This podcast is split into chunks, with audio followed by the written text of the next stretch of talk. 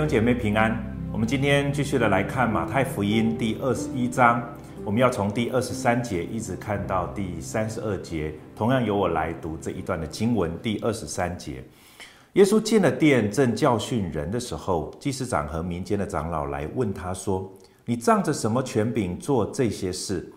给你这权柄的是谁呢？”耶稣回答说：“我也要问你们一句话。”你们若告诉我，我就告诉你们，我仗着什么权柄做这些事。约翰的洗礼是从哪里来的？是从天上来的，是从人间来的呢？他们彼此商议说：我们若说从天上来的，他必对我们说：这样，你们为什么不信他呢？若说从人间来的，我们又怕百姓，因为他们都以约翰为先知。于是回答耶稣说：我们不知道。耶稣说。我也不告诉你们，我仗着什么权柄做这些事。继续二十八节又说，一个人有两个儿子，他来对大儿子说：“我儿，你今天到葡萄园里去做工。”他回答说：“我不去。”以后自己懊悔就去了。又对小儿子也是这样说，他回答说：“父啊，我去。”他却不去。你们想，这两个儿子是哪一个遵行父命呢？他们说：“大儿子。”耶稣说：“我实在告诉你们，税吏和娼妓倒比你们先进神的国，因为约翰遵着义路到你们这里来，你们却不信他；税吏和娼妓倒信他，你们看见了，后来还是不懊悔去信他。”经文读到这里，我们今天就要从这一段经文来思想一个主题，就是有关于大儿子与小儿子的主题。在这一段的主题当中，当然在后半段二十八节一直到第三十二节，谈到有关于呃，有一有一个人，他有一个大儿子，有一个小儿子。可是在此之前呢，从二十三节一直到二十七节，其实他是接续着原来马太福音二十一章所一开始的主骑驴进了耶路撒冷，而耶稣在这个过程当中，耶稣洁净了圣殿。耶稣呢，甚至在这段经文之前，他咒诅了无花果树。这段经文其实是在谈一个有关于权柄的问题，或者当这一些以色列人他们面对这样一个权柄，他们的回应是什么？弟兄姐妹，现在呃，我们的整个社会其实发展得非常快哈，有很多的东西，其实你就会发现，呃，用我们所带的这些，不论是悠游卡，不论是这些门门禁卡，其实已经呃几乎好像呃管理了我们的一个生活哈。你可能要回家，呃，你。你如果没有带卡的话，其实有些时候你可能回不了家哈。我有有一次这样子的一个经验，那当然在我们我我所住的这个大楼里面有一些的这个管理的这一些措措施，可是呃，当你要进这个家门的时候呢，你你必须要先出示你的卡哈。那有有时候是用人来做这样子的一个 check 的动作，有些时候是可能那里有一个呃读卡机啊，然后你需要过的时候逼一下，他就确定你是住住户。那有一次我就很急忙的出门哈，那出门的时候我就没有带这个卡，所以回到家中的时候，我找了半天，结果我发现我身上完全没有卡，所以我就想要进门，可是那个这个管理员其实我们平常很常见面哈，然后呢，呃，他应该也知道我是谁，因为我我看着他笑了一下，然后我就在那边找那个卡。结果这个管理员就很尽尽责哈，其实那天我其实有一点赶，心里也不是很高兴哈。那我我我觉得这一位管理人员是在做一件对的事情，他并没有错哈。可是没有办法，因为我没有带卡，所以我就必须要报出我住在哪一户，然后我的名字是谁哈。然后因为我是租的房子，我甚至要告诉他原来的屋主的名字是谁哈，以及至他确认了哈。然后呢，我才可以回到我家里面去。即使我有家里面的钥匙哈，可是你要进那个大门，你必须还是要有这样子的一个卡。各位兄姐妹，其实我们在日常生活当中，我们就很清楚了，知道其实我们有了这个卡，其实就代表了我们可以进这个区域，我们可以进这个门的一个权柄。可是，在这个地上呢，或者是在我们所存在的这样子的一个生活的一个世界当中。到底神在我们的生命当中，或者在我们的生活当中，他到底掌握了一个什么样子的一个权柄呢？从二十一章的第二十三节开始，其实耶稣就用一连串的比喻，要让当时候他所在的这一些，他所对话的这一些文士、法律赛人、律法师、撒都该人，所有围绕他身边的所有的人，包含他的门徒，以至于今天的我们。他透过这三个比喻呢，要让我们明白他到底有个呃有着什么样子的一个权柄。从二十一节的二十三，呃呃，二十一章的第二十三节之后呢，他就谈到连续三个比喻，一个就是有关于我们今天所要谈的大儿子跟小儿子的比喻，接下来就是会继续谈到有关于园户的一个比喻，然后再接下来呢会谈到有关于一个筵席的比喻。今天我们就从第一个比喻来谈有关于大儿子跟小儿子。各位弟兄姐妹，你明白一件事情吗？我们的神在这个地上，在我们所生活的每一个区域，其实他有绝对的一个权柄。他的那个权柄，在二十一章的前面的时候，从他咒诅无花果树就可以明白这件事情。当一个无花果，它需要当它有叶子的时候，它就需要有果果子。可是当时候的这一些自称为上帝的子民，这些以色列人，这些犹太人，可是他们却没有办法表现或表达出一个神子民该有的一个样子的时候，耶稣好像因着有这样一个权柄，或者他本来就有这样一个权柄，他就来宣布一个审判的信息，在这中不是。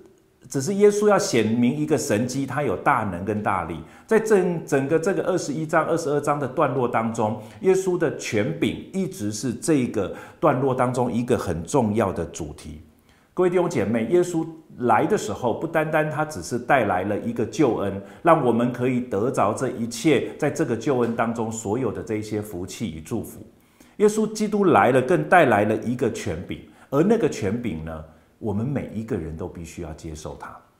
第二十三节，当耶稣进了殿，正教训人的时候，祭司和民间的长老，祭司跟民间的长老，其实就代表了那个时候整个犹太人的权柄，因为他们是围绕着圣殿，围绕着这一些祭司而行的，所以其实对他们来讲，其实他们认为权柄在他们手上，他们就直接来问耶稣说：“那你仗着什么权柄做这些事？给你权柄的是谁？”当耶稣推倒这一些兑换银钱人的桌子，当耶稣咒诅那个无花果树的时候，其实耶稣正在挑战他们的权柄。耶稣正是要告诉他们，其实权柄不在你们的手上，权柄在神的儿子手上，在耶稣基督的手上。所以，于是他们就直接来挑战耶稣，说：“那给你权柄的是谁？”耶稣的回答很特别，耶稣针对他们的问题，其实完完全全明白他们心里在想什么，因为本来权柄在他们手上。可是，当耶稣这样讲，当耶稣这样做的时候，所有的人就不觉得权柄在这一些祭司跟民间的长老的手上。所以，当他们来挑战耶稣的时候，耶稣直接回话，他说：“那我反问你们一句话，你们若告诉我，我就告诉你们，我仗着什么权柄做这件事情。”耶稣直接问他说：“约翰的洗礼是从哪里来的？是从天上来的呢？是从人间来的？”这是耶稣一个极其有智慧的一个问题。耶稣透过施洗约翰的洗礼，要来问这一些祭司长跟民间的长老，来问他们到底权柄从何而来？其实很清楚，所有的权柄其实从神而来。可是这一些人，当耶稣问他们这个问题的时候，从天上来还是从人间来的时候呢？他们陷入一个思考，在经文当中，他们就彼此商议，就是彼此在那边叽叽喳喳。他们心里想什么？说我们若说从天上来，他们他必对我们说：那这样为什么不信他呢？对这一些祭司，对这些民间的长老，当耶稣问他这个问题的时候，他不敢说施洗约翰的权柄从天上来。因为如果这样子说的话，那为什么这一些人不愿意跟从施洗约翰呢？如果很清楚知道施洗约翰的权柄从神那里来，那你们这一些身为以色列的领袖，这一些最有权柄的人，你们为什么不跟从神的权柄呢？所以对他们来讲，他们并不想这样做。所以他说：“我们若说从天上来，他们一定会这样质疑我们。”好，那第二十六节，他们心里又往另外一个方向想。那我如果不说他从天上来，我说从人间来呢？他们又怕这些百姓，因为这一些百姓呢，都以施洗约翰作为一个很重要的先知，因为施洗约翰所所带来的那样子的一个好像呃权柄，其实所有的人都认同他的权柄，也知道他是做先知的，他有一个从神来的权柄。可是这一些。祭司长、民间的长老却不接受这个权柄，可是他也不敢说从人间来的，因为这样子他就在这一群人当中没有办法得到相对应的一个尊重。弟兄姐妹，其实我们今天我们每一个人，其实我们也是在这样一个挣扎里面。我们一方面认识神的儿子耶稣基督，我们领受耶稣基督这个所带给我们这样一个美好的救恩，为我们的罪钉死在十字架上。我们领受了这个救恩，理论上我们也应该领受这个救恩所带来的，或者我们应该服在这个救恩的这样子的一个权柄之下。可是各位弟兄姐妹，很多时候我们自己的生命，我们却不愿意直接的回应这个权柄，不愿意回应上帝的权柄。我们还是觉得，我们想自己紧抓住我们生命的权柄，我们想自己坐在自己生命的宝座上，我们想自己来定定我们生命的意义、生命的方向、生命的价值。就在这一段当中，耶稣就讲了一个比喻，第二十八节，他说：“又说，一个人有两个儿子，他对大儿子说：‘我儿，你今天到葡萄园里去做工。’这个大儿子回应父亲的呼召了吗？没有。”他当他父亲说到我的葡萄园里去工作的时候，儿子啊，到我葡萄园里去工作的时候，这个大儿子怎么说？他说我不去。经文很特别，他虽然说我不去，可是经文说他自己怎么样懊悔？你一定要把这个懊悔记在里面，这是我们一个很重要的关键。我们待会再谈。这个大儿子一开始说我不去，可是最后他自己懊悔去了。可是他有另外一个儿子是小儿子。也回应父亲，他回应父亲怎么说呢？哇，这是完美的答案，说父啊，我去。可是这一段经文更特别的是，他却不去。简单来讲，一个大儿子一开始拒绝父亲，可是最后他想一想，觉得我还是应该要照着父亲所要求的、所说的去做，而他最后去。一个小儿子呢，他一开始直接答应父亲说：“父啊，我去，我一定去。”可是最后去了吗？没有。这是一个耶稣的比喻，可是这也是耶稣问当时候的人的一个问题。他说：“你们想，这两个儿子哪一个遵行父命呢？”所有的人，包含今天的你我，我们都很清楚知道是谁，是大儿子。耶稣说：“我实在告诉你们，税吏和娼妓倒比你们先进神的国。”神怎么看这件事情？神看的是谁愿意回应上帝的呼召。愿意按照着上帝的呼召，按照着上帝的旨意去行，不论你一开始你怎么回应，最重要的是你愿不愿意按照着他所给你的方向，他对你所说的话去行，你愿不愿意顺服在他的权柄之下？有许许多多人口称耶稣基督为主，可是在他的生命当中却自己做决定。也许有一些人，他一开始他拒绝耶稣基督的救恩。可是后来的日子里，他却做了一件事情，他懊悔了。他发现他没有办法做他生命的主，他愿意再次的回到上帝的面前，回到耶稣基督的面前，不但接受这个救恩，更愿意让上帝成为他生命的主。各位弟兄姐妹，在这一段经文当中，正是在谈这件事情。娼妓和税吏，所有的人都知道他们是罪人，所有的犹太人都认为他们是罪人，他们一开始。并没有按照着神的心意去行，以至于他们犯罪。可是这一些人却愿意按着上帝的旨意，按着耶稣基督的权柄来到他的面前，称他为主。可是这当中的祭司呢？这当中的长老呢？一开始说我去，主你说什么我必遵行。他们是祭司，他们最明白律法，他们最知道整个祭祀的制度，他们知道如何洁净自己。